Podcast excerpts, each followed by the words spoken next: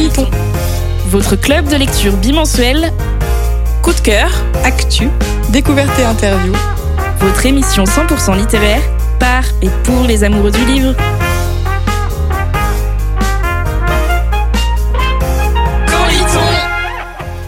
Bienvenue dans Quand lit-on, votre club de lecture radiophonique à retrouver en podcast, à la radio et sur Twitch. À la base, on partage une passion, la lecture, mais on est aussi devenu une joyeuse bande d'amis. Au programme, coup de cœur, événements, invités et débats. Retrouvez-nous aussi sur Instagram, camp.ly.on, pour encore plus de fun et de coulisses. Alors, quand est-ce qu'on lit? C'est le moment actualité. Alors, euh, quoi de neuf l'équipe? Jordan? Oh, eh bien, une, une, grosse actualité, une mauvaise nouvelle pour les grands amateurs de séries ou de films. Je sais pas si vous avez l'habitude de consommer régulièrement des services de streaming pour regarder vos séries et, films.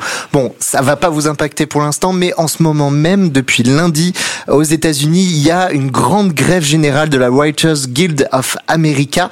Donc, c'est la guilde des auteurs d'Amérique. C'est littéralement le grand groupe de tous les scénaristes d'Hollywood qui travaillent d'arrache-pied à fabriquer de beaux scénarios pour ensuite produire des des séries ou des films, et eh ben depuis lundi, ils se mettent en grève euh, parce que déjà pour d'une part se plaindre que les séries ont de plus en plus de budget, mais par contre les scénaristes n'en ont pas, euh, que du coup les délais de production des scénarios sont de plus en plus raccourcis parce que quand une série marche, bah il faut produire très rapidement la saison 2, la saison 3 et donc on leur laisse de moins en moins de temps. On réduit les groupes de scénaristes, ils sont de moins en moins nombreux et bah, les salaires ne suivent pas non plus, alors que bah, il suffit d'un rien, d'une volonté d'un studio pour hop, annuler une série du jour au lendemain. Et on a tous vécu euh, cette situation de ah non, ma série préférée. Donc, qu'est-ce que ça va impacter? Bah pour l'instant, en gros, euh, pas grand-chose par rapport aux, aux, séries déjà validées, si ce n'est que s'il y a besoin de réécriture au dernier moment pendant les tournages au plateau, ça ne peut pas se faire puisque les scénaristes ont aucun droit de, de, de, corriger ou euh, de sortir de, leur, de leurs ordinateurs des scénarios. Ça va être surtout pour la suite en fait, parce que concrètement là, toutes les séries, tous les projets, notamment Marvel, etc., toutes les grosses productions sont à l'arrêt, étant donné que les scénaristes ne veulent pas rendre les scénarios. Bah, en fait, tout est bloqué littéralement, euh, jusqu'au moment où bah, potentiellement un accord sera euh, conclu. Je rappelle d'ailleurs pour nos éditrices auditeurs que la dernière fois que la euh, guilde euh, s'était mise en grève, c'était il y a 15 ans. Et il y a 15 ans, on se souvient tous que certaines séries avaient un peu floppé, hein, notamment Lost et compagnie, ça avait été très très très compliqué. je sais pas si vous vous en souvenez de cette Il y avait plein de séries supernatural, etc., qui avaient été raccourcies parce que bah, impossible en fait de, de produire le nombre d'épisodes nécessaires. Donc la situation est récente, c'est la première grève d'Hollywood à l'âge du streaming, hein, difficile encore de déterminer comment elle évoluera, mais la grève elle est à suivre et dans l'immédiat les deux camps prévoient de toute façon un blocage sur le long terme, donc on va bien morfler dans les prochains mois. Ouais, mais on soutient quand même les scénaristes parce que je pense que c'est important de soutenir les auteurs, autrices de tout type de format, de tout type de fiction. Euh, Manon, toi, ton, ton coin de neuf, c'est euh, du coup, je ne sais même plus c'est quoi ton coin de neuf. Dis-nous tout. Et bah du coup, moi, ça va être un petit peu plus joyeux. ah oui, c'est de l'actualité puisque c'est tu nous parles d'un événement qui a lieu ce week-end. Oui, c'est ça. Donc ce week-end se tiendra la 9 édition du salon Époque à Caen. Donc cette année, le thème sera autour de la société au défi des individualités. Qu'est-ce que ça veut dire? Ne me demandez pas, je n'ai pas cherché. Entre rencontres, débats, lectures, spectacles, expos, clairement les 13 et 14 mai s'annoncent riches pour la vie culturelle canaise, puisque c'est quand même un gros événement ici à Caen. Et bien que je sois pas encore certaine à 100% d'y aller, parce qu'il y a aussi la, le vide-grenier que j'attends. Euh, bah, j'ai quand même préparé ma petite liste d'auteurs qui ont attiré mon regard et euh, pas mal de BD euh, cette année. Euh, enfin, j'ai remarqué que le pôle BD était quand même assez fourni avec des auteurs qui m'attirent vraiment beaucoup. Donc il y a Thomas Azuelos avec toute la beauté du monde qui est une BD historique qui a l'air très très intéressante. On a Amour en cendres de Anne Billoz qui est sur les violences conjugales qui a l'air trop trop bien. Enfin sur les violences conjugales et les violences faites aux femmes en général, je crois. Bon, très bien, très dur, mais très bien, je pense. Euh, on a euh, Martin Panchaud avec sa BD euh, La couleur des choses, qui a remporté le prix Fauve, si je dis pas de bêtises.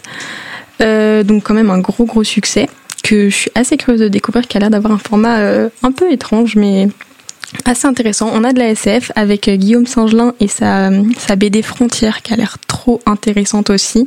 Et pour finir avec la BD, on a euh, une rencontre de Isabelle Ponce qui est une BD qui se lit euh, dans les deux sens. Je suis trop trop curieuse, vraiment, enfin, de ce que j'ai lu. C'est un palindrome. Bah en fait non parce qu'il y a un bout de l'histoire d'un côté, un bout de l'histoire de l'autre, tu vois. C'est pas tout à fait la même histoire. Ouais, ouais en fait on, on, suit deux personnages. Donc on suit une japonaise qui arrive à New York, je crois que c'est ça la ville. Et du coup, bah, on lit dans le sens japonais en fait son histoire, et dans l'autre sens, on suit un, mec qui vient lui de New York et tout, et on lit dans l'autre sens son histoire. Donc je trouve ça hyper original. Et du coup, il n'y a pas que de la BD, puisque j'ai noté euh, David Brie, avec notamment sa saga jeunesse euh, Les héritiers de Brisen, mais aussi Le chant des géants, qui est finaliste du PLIB, je le redis. On le rappelle. Et, tout juste annoncé finaliste des, du prix des Imaginales aussi cette année et je l'aurai demain soir euh, ici sur le plateau en direct. Voilà, donc en plus de ça, euh, vous pourrez, si ça vous intéresse, l'entendre dans Voyage dans l'imaginaire petite pub. Et du coup, il y a aussi euh, Esme Planchon, ce dernier nom que j'ai noté euh, avec euh, Les histoires, ça ne devrait jamais finir, qui a l'air totalement magnifique. Camille, je sais que tu l'avais beaucoup aimé. Ouais, c'est un gros gros coup de cœur qui m'a trop rappelé moi mon adolescence parce que j'écrivais beaucoup, notamment des fanfictions. Et bah, c'est un peu le sujet du roman et c'est magnifique, vraiment hyper bien écrit, poétique, onirique et très vrai sur l'adolescence. Et du coup, euh, avec tous ces noms que j'ai notés, je vais retourner en pourparler avec ma palle pour savoir si c'est vraiment une bonne chose que j'y aille ce week-end. Bah merci en tout cas Manon pour, euh, pour, euh, pour, pour ce petit programme. Je pense que ça donnera peut-être envie à nos auditeurs et auditrices d'aller faire un tour. Je m'interroge quand même un petit peu sur le manque d'imaginaire. Alors, tu as cité deux, trois noms. Ça manque un petit peu quand même. Bon, Allez, on continue avec, euh, bah justement, en parlant d'imaginaire. Marion, toi, tu es allée à West-Hurlan. On est toutes et tous. Non, tu n'étais pas là, Jordan. mais on est, on est toutes allées à West-Hurlan euh, il y a quelques semaines. Et Marion, tu euh, as perdu carrément ton pari. Exactement, on peut dire ça. C'est très serré, mais oui, j'ai perdu mon pari. Parce On avait parié sur le nombre d'achats réalisés et j'ai acheté beaucoup trop, encore une fois. Alors raconte-nous, c'était comment ton West Hurlant Alors moi j'ai bien aimé, c'était à des éditions, pour c'était une première, et du coup j'ai bien aimé, c'était dans un grand parc avec euh, des stands d'édition, des conférences, des auteurs en dédicace comme Aurélie Weinstein, Adam Thomas, Yelena, LG Twice et beaucoup d'autres. Alors moi j'ai pu voir tous les auteurs que je voulais, et c'était tous adorables. J'ai vraiment beaucoup aimé. Super. Eh ben, on continue euh, ce quad neuf avec euh, Charlie. tu nous parles d'une lecture d'un service presse. En effet, du coup, euh, moi, c'est pas mon premier service presse, c'est mon deuxième. Waouh Bravo, bravo Et du coup, euh, je vais vous parler de Animis d'Anne, Sophie et Nicker. Donc, c'est un gros bébé quand même de 526 pages. Donc, j'avoue que là, actuellement, euh, avec le taf, etc., c'est un peu compliqué pour moi de vraiment lire euh, rapidement, entre guillemets. Euh, mais c'est plutôt kiffant. En fait, d'un côté, on suit Jill, donc qui est dans sa vie d'étudiante avec ses amis, sa famille, et de l'autre, on suit ses cauchemars et ses visions de créatures effrayantes qui la suivent dans, bah, dans, dans la vraie vie en fait, ainsi qu'un un mystérieux homme habillé d'un long manteau. Et j'adore le contraste entre la vie normale et l'angoisse permanente que bah, de Jill en fait tout simplement. Je trouve ça super intéressant et j'ai hâte de lire la suite, surtout qu'on sait que euh, Jill n'est pas une femme comme les autres évidemment. Mmh. Mais c'est hyper intriguant parce que du coup, est-ce que c'est de, de, la fantaisie, du fantastique, ou est-ce qu'en fait c'est une métaphore, les cauchemars qui la suivent, qui la poursuivent? Non, alors c'est vraiment des, bah du coup, euh, spoiler alerte, c'est des vraies créatures pour le coup qui la suivent et euh, ouais, c'est surtout, ouais, c'est du fantastique parce qu'en fait à la base elle est pas au courant de tout ce monde-là, etc. Mmh, découverte du monde, etc. Bah merci Charlie. Euh, on a hâte que tu nous en parles un peu plus quand tu l'auras terminé. Et de mon côté, je voulais vous parler de la bande-annonce du nouveau film Hunger Games. Bah oui, c'est une émission euh, dystopie, donc évidemment, il fallait que je vous en parle. La balade du serpent et de l'oiseau chanteur. Elle est sortie il y a quelques jours et si personnellement, moi j'étais un peu mitigée sur le préquel quand je l'ai lu, euh, bah là, la bande-annonce m'a totalement convaincue. Je veux retourner dans l'univers des Hunger Games. Bon, dit comme ça, c'est un peu bizarre parce que c'est pas un univers qui fait vraiment rêver. Dans ce préquel qui se déroule 64 ans avant les trois premiers films, nous allons suivre le jeune Coriolanus Snow avant qu'il ne devienne le président de Panem. Il va être choisi comme mentor du District 12 lors des nouveaux Hunger Games et nous allons en apprendre plus sur les origines des célèbres jeux de la faim. Alors je ne sais pas vous, mais moi j'ai déjà hâte d'être le 15 novembre pour la sortie en salle. Je pense que je vais vraiment aller le voir en salle pour vraiment me rappeler euh, cette époque où euh, voilà j'étais fan des films, de, de la série, euh, de la saga. Et puis euh, peut-être me prévoir une petite lecture de, une relecture de la saga. Euh, Est-ce que ça vous dit euh Bah moi je l'ai pas encore lu et je compte le lire avant d'aller voir le film le dernier donc euh, On va se faire ça, on va s'organiser ça. Pareil, du coup, je te Mais suis. comment ça, vous n'avez pas encore lu la saga Hunger Games? Je suis choquée.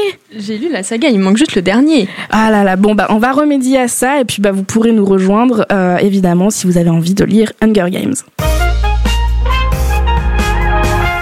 Avant d'accueillir Margot Dessen dans quelques minutes, parlons dystopie. Qu'est-ce que c'est exactement et quelles sont vos références en dystopie? Ce soir, on va se concentrer sur le roman de Margot Dessen, le premier tome de sa saga absolue paru il y a quelques mois chez Brajlon. Avec l'équipe de Quand est-ce qu'on lit, on s'est précipité pour l'acheter à sa sortie. Alors moi, je connaissais déjà le travail de Margot, on est plusieurs autour de la table et elle est très présente sur les réseaux. J'avais commencé aussi à lire Absolu quand il était sur Wattpad, donc quand j'ai appris qu'elle avait trouvé un éditeur, j'étais hyper contente pour elle et j'ai un peu convaincu toute la team de le lire ensemble. Bon, c'était pas vraiment difficile de les convaincre. hein. On avait tous hâte de plonger dans une dystopie car ça faisait très longtemps qu'on n'en avait pas eu, notamment écrite par une autrice française. Et euh, dans Absolu, on entre dans une ville qui n'ouvre ses portes qu'une fois par an pour envoyer 100 jeunes mobilisés dont la mission est de détruire la chose. Une monstruosité créée par l'homme entre clans, trahison, survie, pouvoir surnaturel. Cette entrée dans l'univers avec ce premier tome est une vraie réussite. Alors, cette lecture commune, qu'est-ce qu'on en a pensé? Quelles ont été vos impressions à la lecture? Et pourquoi est-ce que c'était trop bien? Jordan Euh, alors déjà, moi, c'était ma première lecture commune. Je suis un bébé de lecture commune. Donc c'était vraiment très chouette de pouvoir partager au fur et à mesure, même si j'étais un peu en décalage avec vous.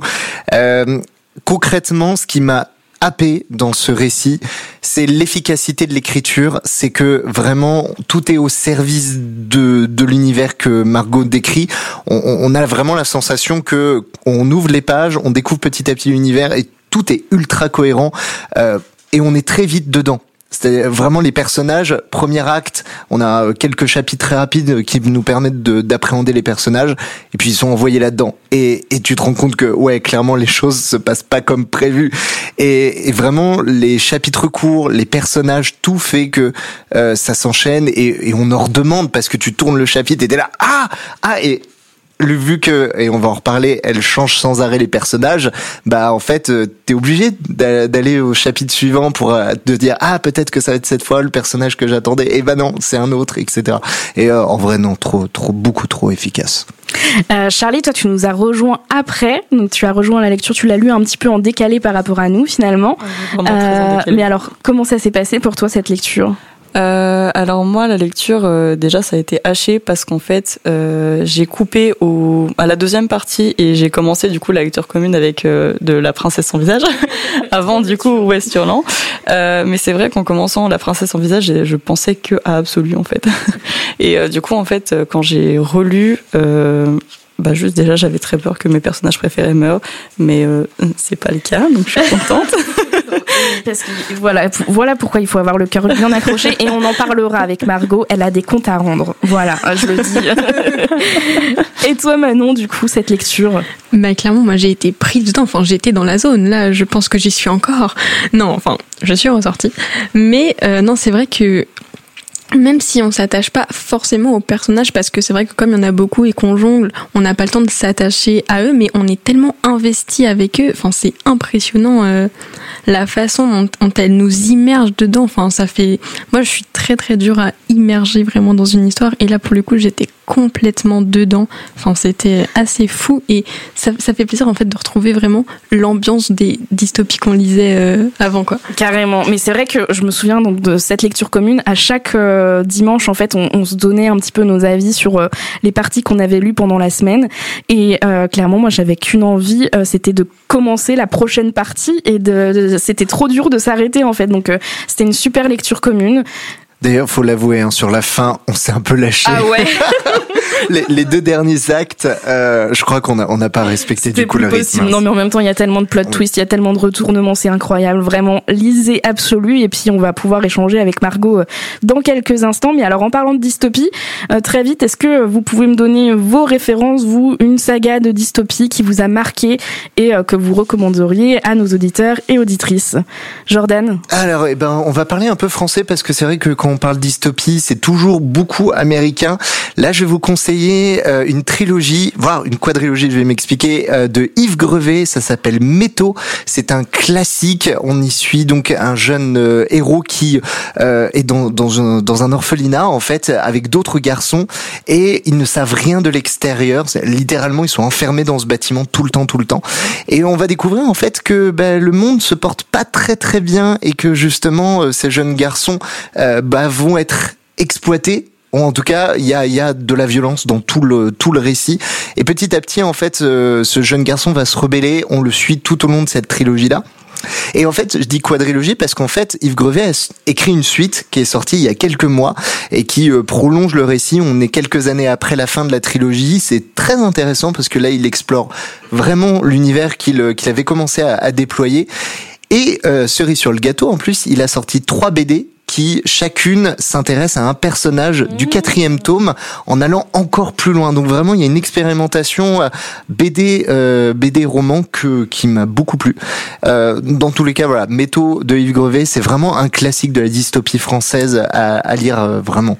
Eh ben, on note, on note. Je connaissais pas du tout, donc euh, merci Jordan pour ce conseil. Manon, toi, ta dystopie préférée? Alors moi, j'avoue que j'en ai. De... En fait, j'ai découvert, enfin, j'ai aimé la lecture grâce à une dystopie et je me suis remise à la lecture avec une dystopie du coup, c'est alors la première, moi, ça a été Delirium de Lorraine Oliver.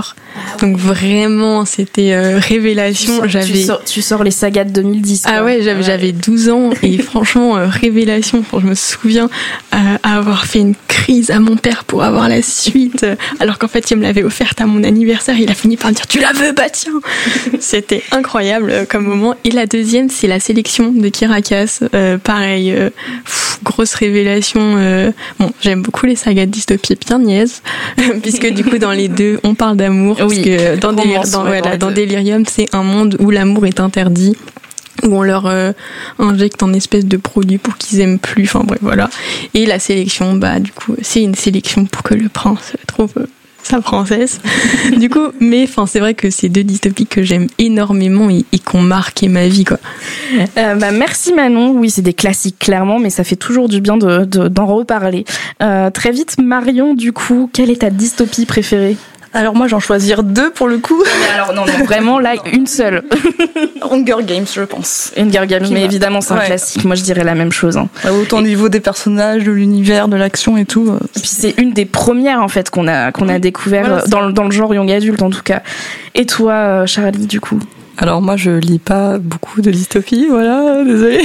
du coup, du coup, je vais juste sortir le labyrinthe parce que il y a Dylan O'Brien qui joue dedans. C'est vrai, un super film. Mais d'ailleurs, les dystopies sont assez bien adapté au cinéma en général euh, ou, euh, ou à l'écran. Euh, en autre dystopie qu'on pourrait vous citer, euh, il y a La Servante écarlate, mais est-ce que c'est vraiment une dystopie dans le monde dans lequel on vit? On rappelle qu'aux États-Unis, c'est un petit peu compliqué tout ce qui se passe autour de l'avortement notamment. quelles autres dystopies? Bah évidemment les grands classiques 1984, Le meilleur des mondes, etc. Bref, il y a vraiment de quoi faire en dystopie et parfois ça nous rappelle un peu trop notre monde, mais bon. Bonsoir Margot, nous sommes ravis de t'accueillir. Est-ce que tu m'entends? Je t'entends très très bien. Bonsoir. J'ai même le visuel. J'ai ouvert mon ordi pour pouvoir vous voir. Ah, je regarde depuis tout à l'heure. Je trouve beaucoup trop chou. tu es l'autrice de la saga Absolue, dont le premier tome, Les, les Mobilisés, est disponible depuis février aux éditions Brajlon dans la collection Big Bang. Bienvenue à toi. On a plein de questions à te poser et on va commencer tout de suite avec la première question que je prends euh, sous la main parce qu'on a vraiment construit euh, toute l'interview ensemble. Voilà, c'est un travail d'équipe. Donc, comment est-ce que c'est passé la création d'Absolu, l'écriture, la recherche d'éditeurs? Est-ce que tu peux nous raconter quel a été le parcours euh, pour toi jusqu'à la publication? Oula, tu as du temps parce que entre l'idée et la publication, il y a eu six ans. Donc, euh, est-ce Oui, que tu es oui, sûre oui. que tu veux que je t'explique tout ça? En peut-être en Bon. condensé. D'accord, en condensé, je vais faire simple. On va faire efficace. En gros, j'ai eu l'idée en février 2017, alors que je m'ennuyais profondément en. Il faut savoir que j'ai des troubles de la concentration. Donc moi, dès qu'il y a quelque chose qui m'intéresse pas, je pars ailleurs. Euh, très honnêtement, et j'ai toujours fait autre chose en classe, à ne pas reproduire à la maison. Et euh, j'ai eu cette idée, je me suis dit, ok, j'ai envie de la travailler, j'ai envie de, de bosser dessus. À l'époque, j'avais pas, j'avais plus d'ordinateur, donc j'ai pris, j'ai pris du temps en fait pour planifier le roman, chose que je n'avais jamais fait en sept ans d'écriture. J'avais 17 ans, j'écris depuis que j'ai 10 ans, voilà. J'avais jamais planifié. Là, j'avais pas le choix. J'ai planifié. Et en fait, j'ai tellement aimé ça que j'ai passé deux ans à planifier ce roman et à planifier l'univers. Et je n'ai Wow. commencé à l'écrire finalement qu'en janvier euh, 2019. J'ai Wow. mis, ouais, ouais, vous imaginez. Bon, j'ai pris un peu trop de temps. En réalité, j'aurais dû vraiment aller beaucoup plus vite que ça. Mais euh, c'était aussi une manière de reculer pour mieux sauter, hein, très honnêtement.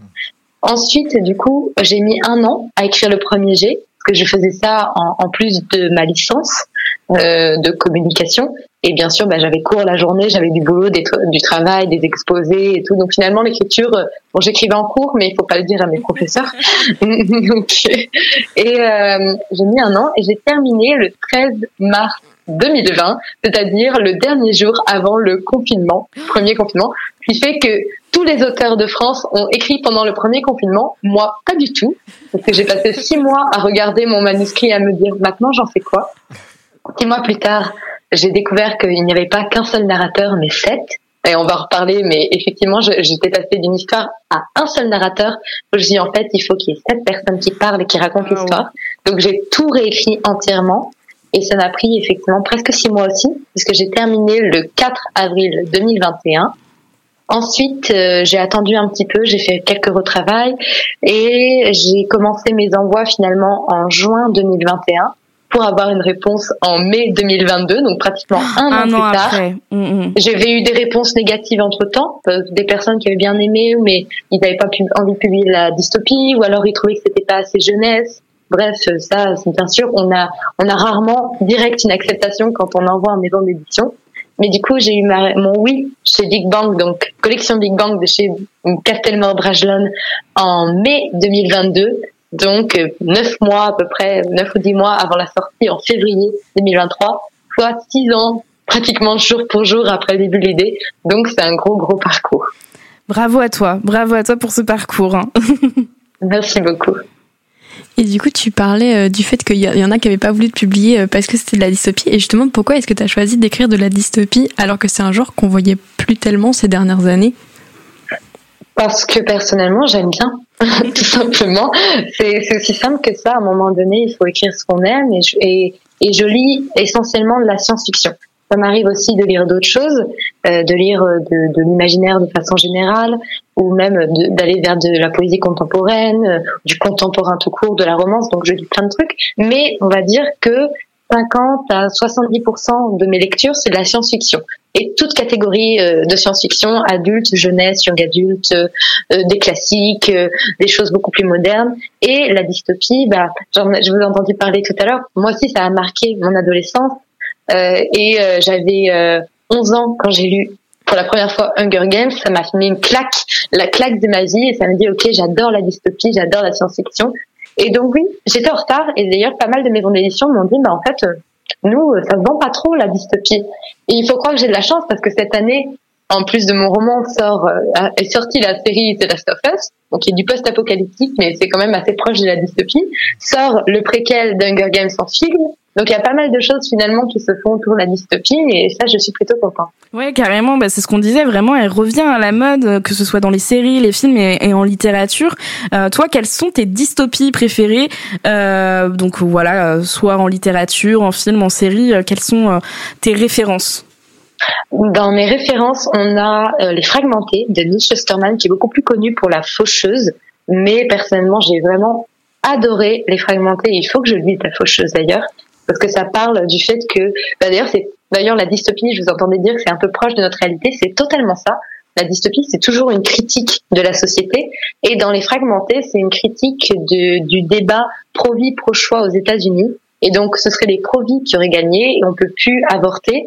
Et donc, le seul moyen finalement de se débarrasser de son gosse, c'est entre ses 13 et ses 18 ans, on peut le faire fragmenter donc le donner au don d'organes en fait. Et ensuite trois enfants qui sont euh, envoyés pour aller se faire fragmenter et qui vont essayer d'échapper à ce destin funeste. Et ça vraiment c'est une dystopie que j'ai adorée, qui est en quatre tomes et qui est juste incroyable. Et je ne comprends pas qu'on en parle euh, pas euh, en France parce qu'elle est juste incroyable et elle remet beaucoup de choses en question sur l'humanité, l'âme et est-ce qu'on survit finalement dans une cellule de notre corps? Bref, c'est trop trop bien. Mais euh, alors, vous, n'avez pas vu, euh, vous qui nous suivez sur Twitch, mais euh, il y a notre technicien Alexandre qui était révulsé, révulsé par, par du coup le résumé que tu as fait parce que finalement ça se rapproche quand même beaucoup beaucoup de la réalité en effet. Ah mais de toute façon c'est toujours ça. Hein, les, enfin, je suis en train de, de réécouter les Hunger Games et c'est tellement impressionnant de voir à quel point c'est une critique de la société américaine actuelle. Et en fait, c'est toujours ça, la dystopie. 1984, c'était une critique de la, société aussi. À un moment donné, c'est soit des critiques de la société telles qu'elles sont aujourd'hui, soit montrer comment, si on continue nos actions, que notre monde va finir par exactement. Si on continue d'agir comme on agit et que ça, on, finit par dériver. Dans l'absolu, par exemple, je parle beaucoup de transhumanisme, je parle de dictature politique et militaire, et, euh, et, et je pense que, ça, et surtout en Europe, et, c'est vraiment quelque chose où je me base sur des choses qui existent aujourd'hui, très honnêtement, et sur des faits qui existent aujourd'hui. Et comment est-ce que c'est arrivé cette idée? Alors ça c'est une question de Laetitia, je le précise parce qu'elle n'est pas là, mais elle a participé à la lecture commune et donc elle voulait poser euh, ces questions aussi. Donc comment est-ce que c'est arrivé, euh, cette idée de mêler à la fois une partie un peu plus SF, donc avec la dérive technologique, euh, etc., et une partie plus fantastique avec des pouvoirs, etc. Le transhumanisme, c'est un sujet qui me passionne personnellement. Et en plus de ça, je suis une grande fan de l'attaque des titans et de Full Metal Alchemist, sont euh, des dystopies fantastiques. Et pareil, j'ai été marquée, euh, même si je l'ai lu après, par euh, des séries comme et des sagas comme Les Insoumis, dont Darkest Mind. Mais aussi, au collège, j'ai lu Gone. Et Gone, pareil, c'est du fantastique, dystopie fantastique qui est incroyable. Donc, à un moment donné, il y a beaucoup de choses à faire. Et, euh, et je trouve que d'ailleurs, on, on mêle pas assez dystopie et fantastique, alors que pourtant c'est super agréable, je trouve, à lire. Et ça permet de, de, de, développer beaucoup de possibilités et de développer beaucoup de sujets. Dans mon cas, je, vraiment, je parle de transhumanisme parce qu'on n'est pas vraiment sur de la magie en tant que telle, même si au départ on n'a pas les explications, mais ça reste du transhumanisme, donc l'évolution de, de l'être humain. Et, euh, et je trouve que c'est un sujet passionnant. Et du coup, tu nous as parlé de Les Fragmentés, qui est, du coup, de ce que j'ai compris, c'est l'une de tes dystopies préférées. Et je voulais savoir, c'était quoi tes inspirations en général? Alors, pour Absolu, euh, à chaque fois que je dois pitcher le livre, je dis c'est un mélange entre Hunger Games Labyrinthe et l'attaque des titans et Fullmetal Alchemist. Parce que ça parle à tout le monde et que ça permet de voir, enfin, que les gens comprennent. Mais par exemple, je me sens beaucoup plus proche, effectivement, des Insoumis, que j'ai lu après avoir écrit Absolu, mais bon, finalement, c'est, ça, ça, reste très proche, ou de Gone que du Labyrinthe. Il y a des gens, par exemple, qui me citent Divergente, et je me dis, ah bah, Divergente, je l'ai lu jeune, et du souvenir que j'en ai, c'est très loin de ce que j'ai fait dans Absolu. Mais bon, comme quoi, finalement, on a tous des références euh, assez précises sur, euh, sur certains genres. Et après, finalement, je pense qu'en tant qu'auteur, on se nourrit de tout mais vraiment, vraiment de tout. Des séries, des films, des pièces de théâtre, des œuvres d'art qu'on peut voir, des livres, bien sûr, des mangas. Moi, à chaque fois que je vois quelque chose, j'écoute aussi des fois la radio et je tombe sur des sujets hyper intéressants de, des géopolitiques qui, qui me donnent des idées pour mon roman. Donc, à un moment donné, on se nourrit de tout et tout nous nourrit et tout est euh, sujet à l'inspiration et à aller creuser à aller chercher de nouvelles idées. Et du coup, euh, est-ce qu'écrire la saga d'Absolu, parce que du coup, euh, il va y avoir pas qu'un seul tome, euh, est-ce que ça t'a ancré dans l'univers fantastique ou est-ce que tu as déjà des idées dans d'autres genres?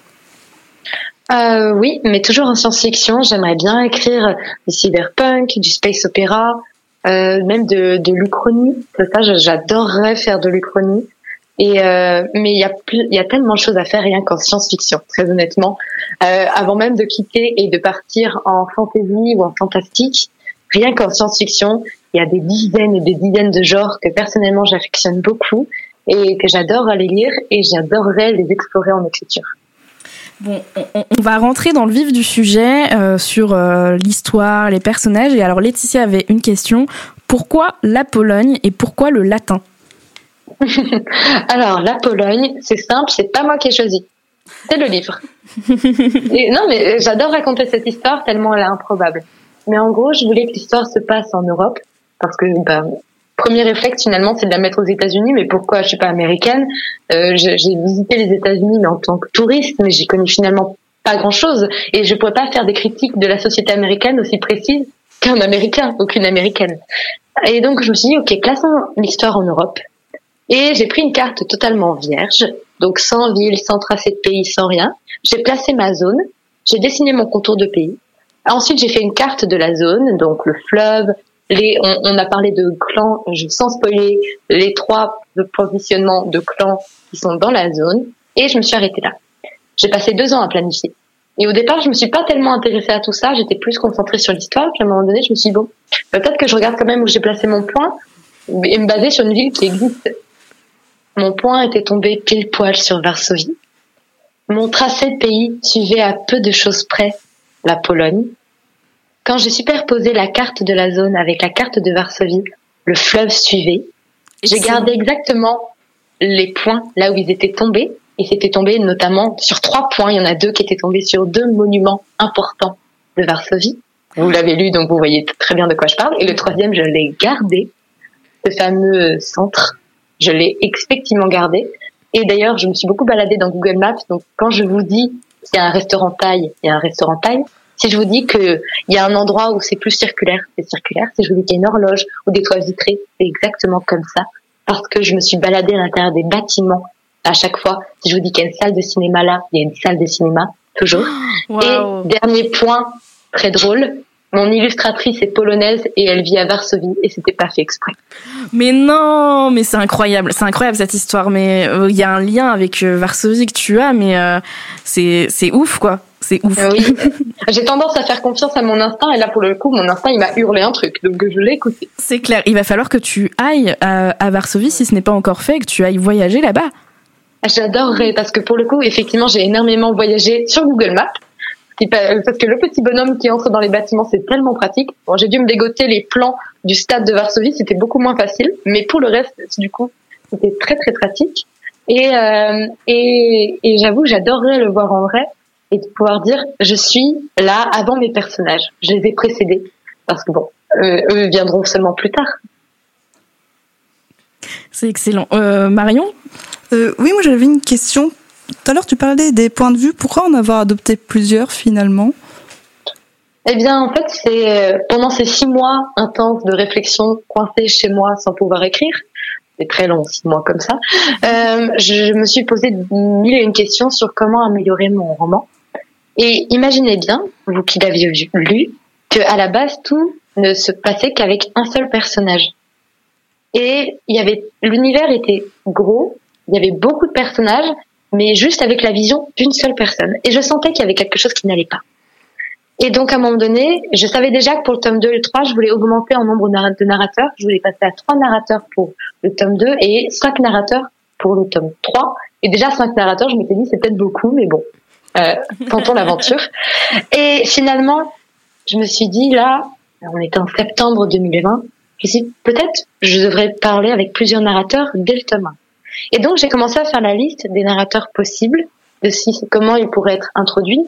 Certains narrateurs n'avaient que deux ou trois chapitres, mais c'était parfait parce que ça me permettait d'introduire leur narration pour qu'ils soient connus des lecteurs pour les tomes suivants, sans qu'ils prennent trop de place dans ce tome 1.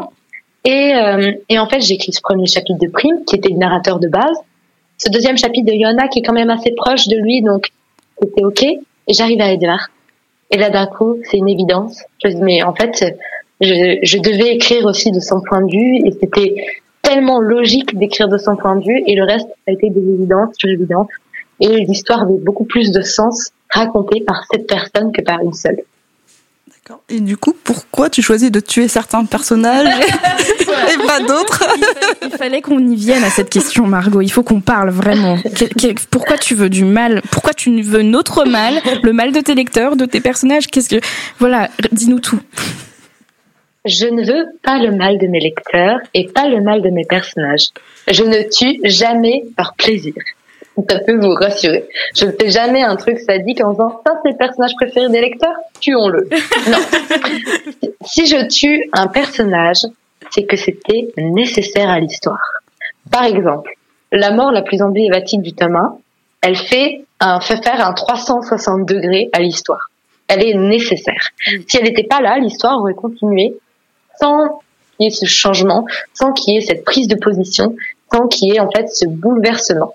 Et aussi, je fais ça non pas pour blesser mes lecteurs, mais pour blesser mes autres personnages, ceux qui restent finalement, parce que détruire des personnages et leur vie, c'est parfois fascinant à faire quand on est auteur, de les voir en fait euh, finalement euh, se transformer, évoluer, euh, parfois en mieux, parfois en pire, et donc en fait voir se dégrader la vie d'un personnage, c'est parfois très satisfaisant. J'ai remarqué aussi que dans le livre, il y avait beaucoup de plot twists à chaque partie. Est-ce que c'est un parti pris? Est-ce qu'il y aura même dynamique par la suite? Mes parties sont réfléchies effectivement comme un ensemble et euh, parfois elles sont délimitées par les lieux, parfois parce qu'effectivement il y a eu un élément qui casse l'histoire, qui impose de changer de partie et de changer finalement de rythme. Et aussi mes parties sont délimitées par les memoriae, qui sont un peu les journaux de bord qui arrivent comme ça et qui donnent des indices sur l'univers. Et à un moment donné, avant même d'écrire mes chapitres, même pour le tome 2, j'écris tous les memoriae. Et je sais exactement ce qu'ils vont dire et comment et quelle va être finalement l'ambiance de chaque partie grâce à ces infos qui nous sont données. D'ailleurs, pour le tome 2, je suis en train aussi de développer d'autres formats en plus des chapitres et des mémoriae que j'adore. Donc mes bêta lectrices sont en train de les lire et, et pour l'instant elles valident, donc je suis très contente. Et, euh, et finalement, oui, chaque partie a son ambiance et est délimitée certes par un plot twist, mais parce que finalement, il n'y aurait pas les parties il y aurait quand même les plot twists. Mais là, effectivement, ils viennent casser le rythme de la partie, donc il faut forcément changer de partie. Et du coup, c'est hyper dur quand on se limite à lire une partie par semaine, parce qu'on a très envie euh, de continuer notre lecture si on a terminé euh, euh, la partie avant avant le dimanche. Donc voilà, on, on témoigne. C'était hyper dur de ne pas continuer. C'est très addictif comme lecture, on vous le garantit. Bah, merci beaucoup. Et oui, effectivement, on en avait discuté euh, rapidement. Tu me disais, oui, euh, une partie par semaine, et j'étais mort de rire parce qu'effectivement, la partie 1 et 2, elles seraient hyper courtes. Ouais, ouais, non, c'était pas le bon plan. On n'a pas eu un. C'était notre première lecture de commune. On n'avait pas un découpage hyper euh, hyper calé. Le début et la fin, et surtout la fin en fait. Oui, la fin. oui, parce que finalement, la partie 3 est assez conséquente, donc pour une semaine, pourquoi pas. mais la partie 4 déjà est plus courte. Et euh, 5, 6, 7, je sais pas comment vous avez fait pour à chaque fois vous arrêter. C'était très dur, c'était très dur. Je crois qu'à la fin, on a tous un peu fait euh, un peu comme on voulait. bon, c'est pas grave. Euh, du coup, ça c'est pas ma question, mais juste, j'espère vraiment que tu ne vas pas tuer mes personnages préférés parce que vraiment, je, je sais pas comment je vais faire. C'est une menace dissimulée. C'est pas une menace, c'est juste, euh, voilà quoi. Et du coup, je bah, oui. J'en rien. Mais tu sais qu'il y a des, des destins bien pires que la mort? C'est vrai. Oh non, non, non, non, vrai. non, non, non, non, non, non, Margot, non, s'il te plaît, je t'en supplie. Franchement, j'ai quelques personnages en tête où, que, qui est destiné de base est bien pire que si je l'ai tué. Je pense que si je l'ai tué, ce serait presque miséricordieux. Miséricordieux. Donc franchement, euh, tu Là, tu, tu fais peur à tout le monde. on, on, rappelle quand même, on rappelle du coup à ceux qui nous écoutent et ceux qui nous regardent que le tome 2, là, il est fini. Enfin, tu as fini de l'écrire. Oui, je suis en pleine réécriture actuellement pour dire de l'avoir d'avoir fini de réécrire à la fin du mois, passer en travail édito pour qu'il sorte à la fin de l'année.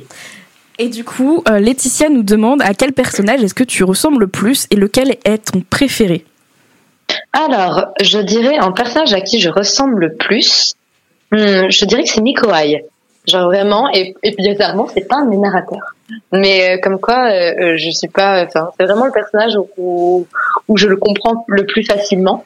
En deuxième position, on a égalité Lise et Edvard, qui sont très très proches de ma personnalité aussi, parce que finalement, ils ont tous un petit peu de moi, et, et c'est normal. Et celui que je préfère écrire, par contre, c'est Edvard. Vraiment. Ah. Genre, et, et peut-être que ça se ressent d'ailleurs, mais c'est vraiment celui où j'ai le plus de facilité à rentrer dans sa tête même si euh, je suis pas exactement comme lui, mais parce que je sais pas, il est hyper défini pour moi. Mm. Manon, C'est à, toi. Oui, c'est vrai, c'est à moi. J'étais tellement euh, absorbée dans les paroles de Margot. Donc, euh, oui, parce qu'en fait, du coup, tu as écrit Absolu sans la pression d'avoir un contrat éditorial. Et euh, est-ce que ça a changé quelque chose dans ta façon de faire pour écrire le tome 2 La pression, oui, oui, tout à fait. j'avais déjà commencé à le travailler en termes de scénario euh, bien avant d'être signé. Et d'ailleurs, j'étais en train de faire une réécriture du tome 1 pour m'aider dans mon tome 2 quand j'ai reçu l'acceptation de Big Bang. Donc, ils ont dû attendre que je finisse de le réécrire pour pouvoir euh, lancer toutes les démarches finalement. Et, euh, et oui, c'est pas du tout la même chose parce qu'effectivement, j'ai passé en tout presque un an et demi sur ce tome 2 parce que j'avais du temps en amont pour, pour y réfléchir et, euh, et ça se ressent pas pour les lecteurs parce que du coup il y aura eu que quelques, moins d'un an en tout entre les sorties. Déjà pour le tome 3 ce sera différent parce que j'aurai encore moins de temps pour le faire. Je, je, je dès que j'ai fini de dès qu'en fait dès que je passe en travail édito, je me lance dans le tome 3, il n'y a pas de temps de pause entre les deux. Pour le tome 2 là, par exemple, je n'ai pas pu faire de temps de pause entre la fin du premier jet et la réécriture et relecture alors que normalement c'est mieux mais parce que j'ai passé, euh, j'ai fait un premier jet que j'ai arrêté, un deuxième jet que j'ai arrêté, le troisième jet où j'ai terminé. Mais en tout et pour tout, ouais, j'ai, à chaque fois j'avais la pression. En plus de, j'avais vu des bons commentaires sur le tome 1, des avis très positifs et des gens qui me disaient ah j'ai hâte de reprendre au tome 2. Et moi dans ma tête, je sais très bien que le tome 2 est extrêmement différent du tome 1 parce qu'on part sur une dynamique totalement différente et euh, sur une manière de faire l'intrigue totalement différente aussi. Et moi, j'adore. Mais c'est vrai que c'est toujours un peu cette pression de dire, mais est-ce que les lecteurs, du coup, euh, aimeront toujours? Est-ce que je vais pas les perdre? Donc c'est pour ça, en ce moment, j'ai mon travail de bêta lecture. Donc avec un, un groupe d'amis autrices et ma sœur qui sont en train de le lire et, qui n'hésiteront pas du tout à me désinguer si je fais de la merde. Et, euh, et justement, ça va être là pour, pour tester le livre et, et voir si s'il est bon, s'ils arrivent, si tout le monde arrive à suivre ce que je veux faire et euh, finalement euh, si euh, c'est ok et qu'on peut lancer le travail édito. Et euh, est-ce que euh, tu te concentres vraiment sur Absolu en ce moment Est-ce que on en a parlé un peu tout à l'heure des genres que tu voulais aborder Est-ce que tu as déjà des idées de ce que tu voudrais faire dans ces genres-là, des idées de romans un peu précises ou, ou Absolu c'est pour ta seule euh, ton seul absolu pour l'instant? Moi, c'est un roman à la fois, toujours. Parce que sinon, je trouve qu'on se disperse trop. Et en plus de ça, si j'avais, enfin, si je me concentrais sur d'autres idées que j'ai déjà en tête, où j'ai fait des tableaux Pinterest et, des, et des playlists parce que moi j'ai d'abord j'ai toujours en, premier lieu les, les ambiances qui me viennent en tête avant l'histoire et les personnages. Donc j'ai besoin de le retranscrire quelque part. Et euh, mais si je me concentrais là-dessus j'aurais trop envie de les écrire et j'écrirais pas absolu. Donc ce serait un peu compliqué pour respecter mes timings. Surtout qu'absolu entièrement est signé. Donc à un moment donné j'ai des timings à respecter. Par contre euh, la seule chose que j'écris en plus d'absolu c'est de la poésie. Parce que c'est un truc totalement à part et que ça n'a absolument rien à voir pour moi. Donc j'arrive à faire les deux en même temps. Mais euh, non, non, j'ai des idées en tête, des idées euh, peut-être que je n'écrirai pas parce que peut-être qu'une fois que j'aurai fini Absolu, je me replongerai, en mode non, finalement ça, j'ai plus envie. Mais euh, je me laisse pas le temps d'y réfléchir. Euh, et en plus d'écrire, euh, tu es aussi podcasteuse. On peut podcasteuse, oui, c'est comme ça qu'on dit. on, peut, on, peut, retrouver ton podcast Les mots raturés sur toutes les plateformes. Euh, qu'est-ce que tu partages avec tes auditeurs et qu'est-ce qui t'a donné envie de créer ton podcast? Bah à la base, je faisais de la radio comme vous actuellement, et le Covid nous a coupé l'herbe sur le pied. Et je ne pouvais plus du tout être en studio et c'était très très triste et ça me manquait beaucoup. Donc pendant le confinement, j'ai une amie qui m'a parlé des podcasts et j'avoue, j'y connaissais rien du tout à l'époque. Donc j'ai commencé à en écouter quelques-uns. Et j'ai dit en fait, ça c'est un format qui me plairait bien.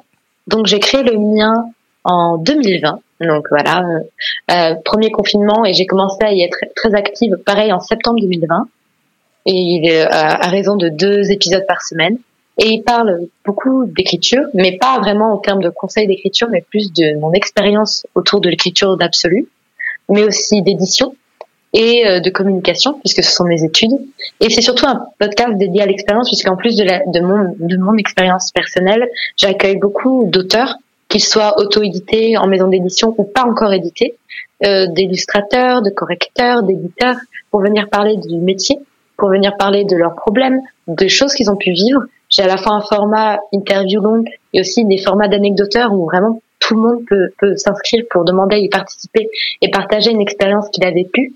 Parce que je pense que justement, c'est un milieu tellement opaque, tellement difficile à comprendre, que plus on aura de personnes qui témoignent dessus, qui apportent leur pierre à l'édifice, plus ce sera facile pour les jeunes auteurs de comprendre le milieu, d'éviter les arnaques, d'éviter les erreurs qui pourraient être facilement justement comprises en amont et donc de vivre une, une vie d'auteur très paisible. Mais ouais, carrément. paisible possible. Carrément. Et puis en plus, je trouve que c'est vrai que bah moi j'ai écouté ton podcast. Alors je suis pas autrice, mais le fait que, que tu parles parfois euh, de notamment euh, les, les petits épisodes où tu parlais du parcours éditorial, des refus, des rejets. En fait, euh, clairement, on entend peu d'auteurs en parler, mais je pense que ça arrive plus souvent qu'on qu'on ne le croit. Et, euh, et, et du coup, ça, ça vraiment ça décomplexe totalement le, le sujet. Je trouve que tes, tes podcasts sont très bienveillants et euh, peuvent donner de l'espoir et puis surtout euh, éviter de se décourager en fait dans l'écriture. Oui, oui, je suis pas là pour vendre du rêve, je suis là pour parler de tout ce que je vis, en bien mais aussi en mal. Mm. Et donc effectivement, à chaque fois que j'ai reçu une lettre de refus, j'ai pris le temps d'en parler sur le podcast pour montrer que j'en ai pas reçu qu'une, j'en ai reçu trois, plus le fait que j'ai pas gagné non plus le concours Gallimard Jeunesse, et ça aussi j'en ai parlé sur le podcast, pour à chaque fois montrer que c'est ok en fait d'échouer parce que dans la culture française, on n'a pas vraiment la culture de l'échec, Ouais. alors que pour autant, c'est ça qui forge l'expérience. Et c'est ok aussi d'être refusé parce que les gens n'en ont rien à foutre de, son manus de ton manuscrit, qui, que ça les intéresse pas du tout, qu'ils ont pas du tout aimé, mais aussi d'être refusé alors que les gens aiment ton manuscrit, mais juste que ça correspond pas à ce qu'ils veulent publier, et que c'est ok d'être triste, que c'est ok d'être un peu désespéré, et que pour autant, ça veut pas dire qu'il faut abandonner ses rêves. La preuve. Et, et la preuve. et d'ailleurs, quelqu'un, enfin, je conseille vraiment aux jeunes auteurs d'aller écouter euh, le podcast depuis le début, finalement, parce que c'est là où ils verront en fait le mieux l'évolution. Parce que euh, j'en parle pas avec du recul, j'en parle sur le moment, sur le vif. Que ça m'arrive d'en reparler après avec du recul, mais je trouve que c'est encore plus intéressant d'avoir ce truc de, bah, ce matin j'ai ouvert mes, mes mails et j'avais une lettre de refus et je vous en parle. Ouais, carrément. Bah, merci Margot, je le rappelle, tu es l'autrice d'Absolu, dont le premier tome est sorti en début d'année chez Brajlon dans la collection Big Bang. On peut aussi t'écouter, euh, on vient de le dire, dans Les mots raturés, un podcast où tu partages ton quotidien d'autrice et euh, tes expériences. Merci beaucoup Margot, en- en- encore pour, pour, ton, pour, pour tes réponses. Lisez Absolu. Ce soir, on vous parle d'un autre club de lecture tout récent avec Fabienne Alustira et Chloé Ferrero. Bienvenue à toutes les deux. Euh, vous êtes bibliothécaire à la médiathèque Les Sept Lieux à Bayeux et vous allez créer un club de lecture Young Adult. Euh, comment est né ce projet? Eh bien, ça fait longtemps que moi je voulais me lancer dans les clubs de lecture. Euh, donc, je m'occupe du, rayon Young Adult au 7 lieux. Euh, c'est une médiathèque qui laisse beaucoup de place euh, aux Young Adults, ce qui n'est pas forcément euh, partout pareil. Je ne veux pas dénigrer les autres collègues, mais en tout cas, personnellement, moi j'en lis beaucoup. C'était un genre que j'avais envie vraiment de valoriser. Et, et voilà, donc cette année, je me suis dit, allez, c'est la bonne année pour lancer un club de lecture. Chloé, ma collègue, lit beaucoup de young adulte aussi. Et voilà, à deux, on s'est dit, on se lance cette année. Et c'était aussi suite à une réflexion qu'on a eue ensemble là, cet hiver quand on s'est rencontrés, Camille. Même sur Caen, qui est une grande ville, qui est une ville étudiante, euh, il n'y a pas forcément beaucoup d'événements autour de la young adulte. Et donc voilà, euh, on s'est dit que ça pouvait aussi rayonner euh, plus loin que euh, Bayeux ou Bayeux Intercom. Et peut-être que des gens aussi de Caen seront intéressés pour rejoindre ce club.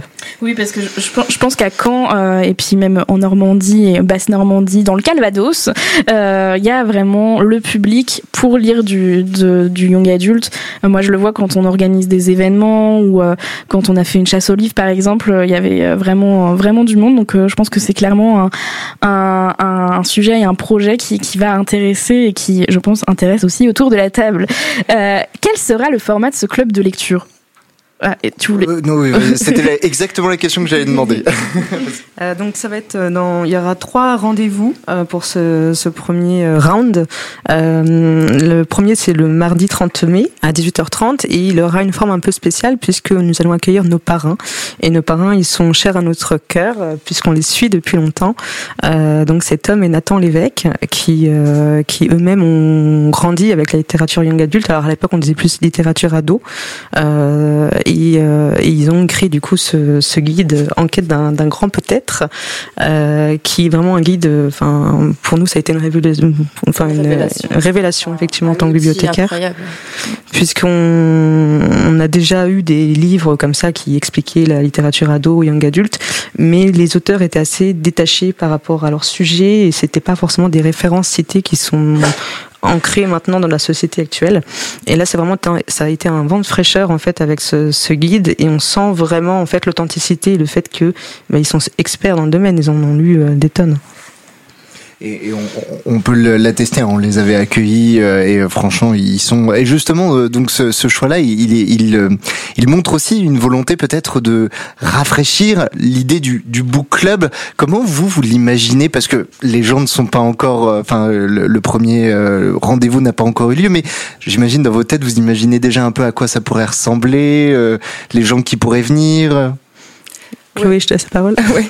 Bah, on a déjà euh, notre petite communauté déjà à la médiathèque. On a nos petits fans de, de young adultes et ça va vraiment du 14 ans au 35 ans et ça c'est ça c'est top. Ça c'est un truc. Enfin, de mon côté en tout cas, j'ai vraiment hâte de voir cette diversité d'âge aussi. Et euh, Carrément, parce que c'est vrai que euh, young adulte, euh, du coup, ou littérature ado, comme on l'appelait avant, ça peut parfois souffrir de, de, de préjugés, des gens qui n'oseraient pas en lire parce qu'ils se considèrent trop âgés pour ce type de littérature.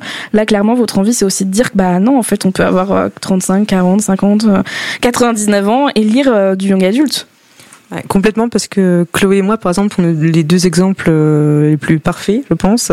nous sommes deux adultes euh, qui euh, lisons de la young adulte. On a 10 ans d'écart, par exemple. Et donc voilà, effectivement, ça, pour nous, on l'a commencé à partir de 14 ans parce que justement, on voulait pas avoir un mélange trop adulte et enfant non plus parce qu'on va aborder des thématiques des fois qui sont pas forcément faciles. Et donc à partir de 14 ans, mais par contre, il n'y a pas de limite d'âge. Vraiment, on invite toute personne qui lit de la young adulte à venir.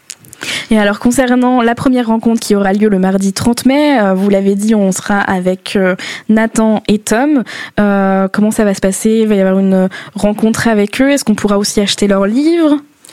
Alors ça va se passer autour d'un plateau de fromage avec du vin. Donc déjà ça, c'est plutôt pas mal parce qu'on avait vraiment envie de faire quelque chose de très comment dire euh, convivial. pas quelque chose de très très sérieux, vraiment une discussion avec eux comme euh, comme des, des copains, enfin échanger de façon euh, très naturelle. Donc ça c'était vraiment notre objectif principal. Et après oui, donc va y avoir des dédicaces, donc de en quête d'un grand peut-être. le guide de la littérature ado, va y avoir également du coup bah, la carte qui va avec. Et et puis le c'est Dis-moi Chloé. J'ai perdu mon, mon fil. Est-ce que, est que par exemple ils vont parler de leur coup de cœur eux? Est-ce qu'ils vont présenter des livres?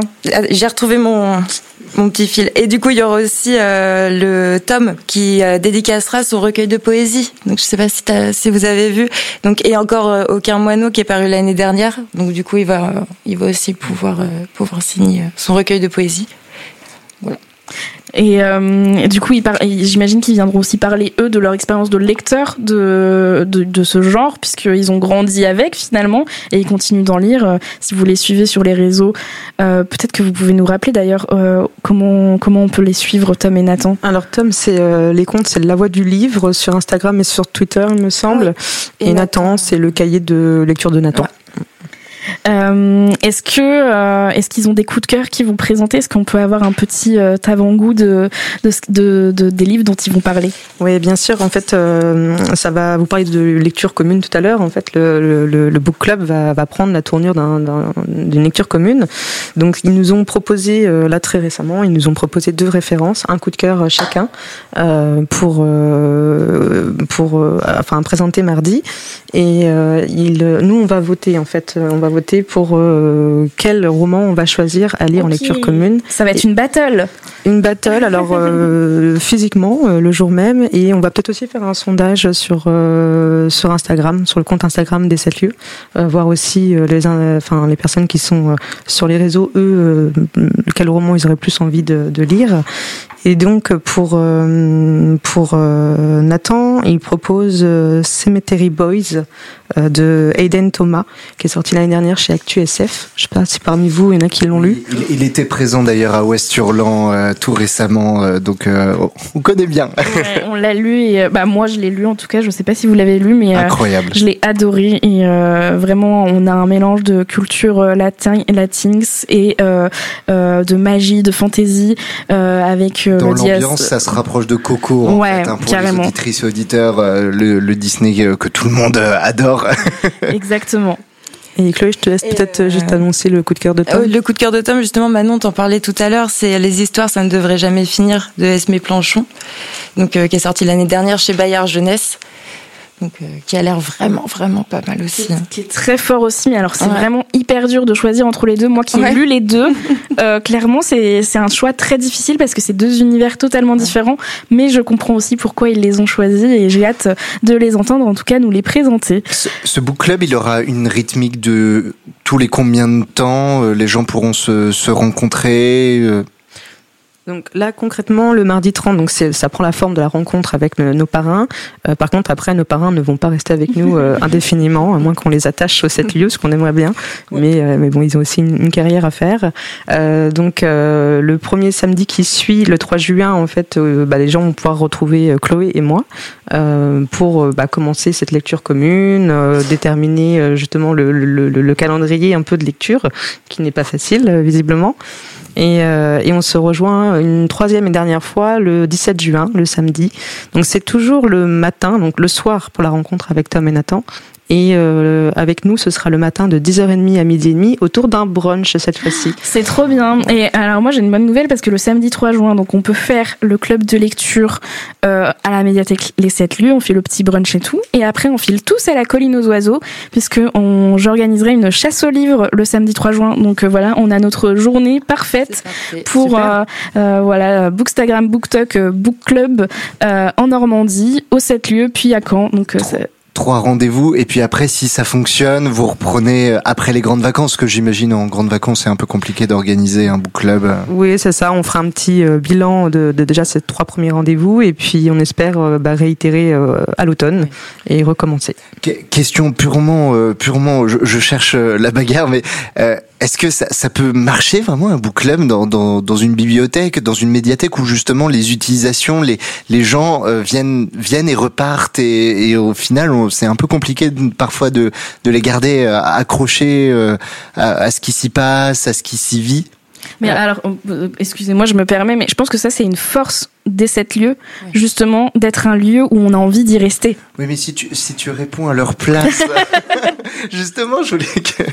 Bah, nous, enfin, personnellement, j'en ai jamais fait. Euh, ça, là, ça va être une première pour moi, mais on voit, par exemple, avec notre, co notre collègue Célie, qui fait euh, son club de lecture, euh, pour le coup, adulte.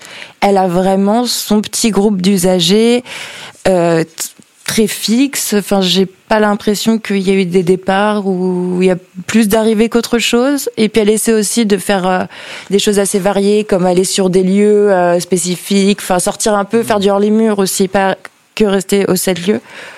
Et ça fonctionne assez bien. Donc on a espoir aussi pour nous euh, de ce côté-là. Et on a hâte de voir ça. Euh, on arrive bientôt à la fin de cette émission, mais euh, on vous a aussi demandé à vous de nous apporter vos coups de cœur, puisque c'est une émission spéciale dystopie. Euh, donc quels sont vos coups de cœur du genre, Chloé?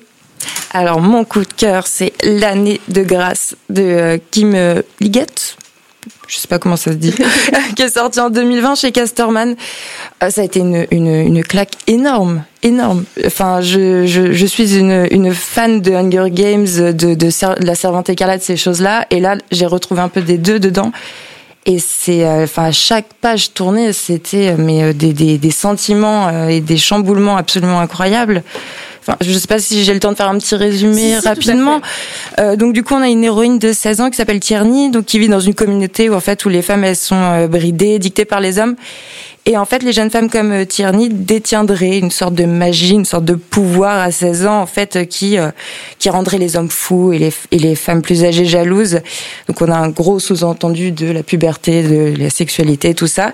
Et en fait, l'année de leurs 16 ans, elles sont envoyées euh, à l'extérieur du village, dans une forêt, en fait, pour se débarrasser de cette magie. Et donc, en fait, si elles reviennent vivantes, de, de cette année. Voilà, elles devront obéir du coup et se conformer euh, encore plus en fait aux usages des hommes du village et épouser un homme qui, euh, qui, qui les aura choisis déjà au préalable parce qu'elles n'ont pas le choix évidemment de, de, de qui elles vont épouser. Et du coup, c'est difficile d'en dire plus voilà, parce qu'il se passe des choses dans cette forêt et il est très difficile d'en dire plus. Et, euh, et vraiment, moi, c'est l'héroïne, elle est, elle est absolument incroyable. Tous les personnages sont très bien travaillés. Et euh, puis la fin, euh, avec une petite touche d'espoir et, et, voilà. Moi, en fait, je, vraiment, je vois une, du Hunger Games, du The Handmaid's Tale et un peu aussi le film The Village de Night Shyamalan. Enfin, c'est vraiment les trois imbriqués et une écriture très fluide et c'était c'était incroyable. Je, j'approuve ce choix. très bon conseil. Fabienne, quel est ton coup de cœur?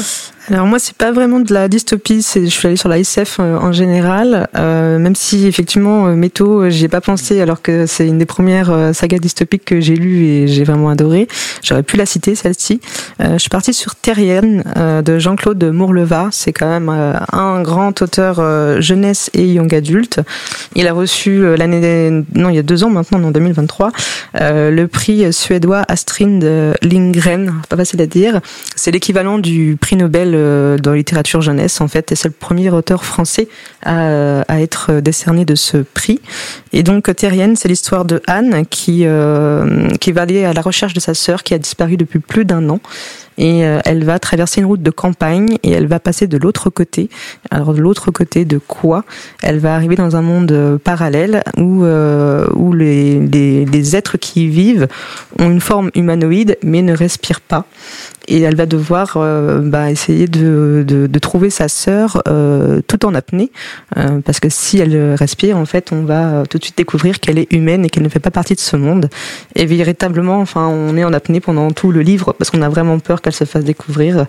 Et voilà, c'est vraiment un classique. Maintenant, c'est dans les programmes du collège. Et plusieurs romans de, de Jean-Claude Mourleva maintenant sont au programme du collège, donc c'est vraiment de la référence. Et ça fait plaisir qu'on rende ces lettres de noblesse à la littérature jeunesse. C'était Quand lit-on Un podcast 100% littéraire à retrouver sur Twitch et Radio Toucan. Nous espérons que cet épisode vous aura plu et si c'est le cas, n'hésitez pas à en parler autour de vous et à nous rejoindre sur Instagram at camp.ly.on.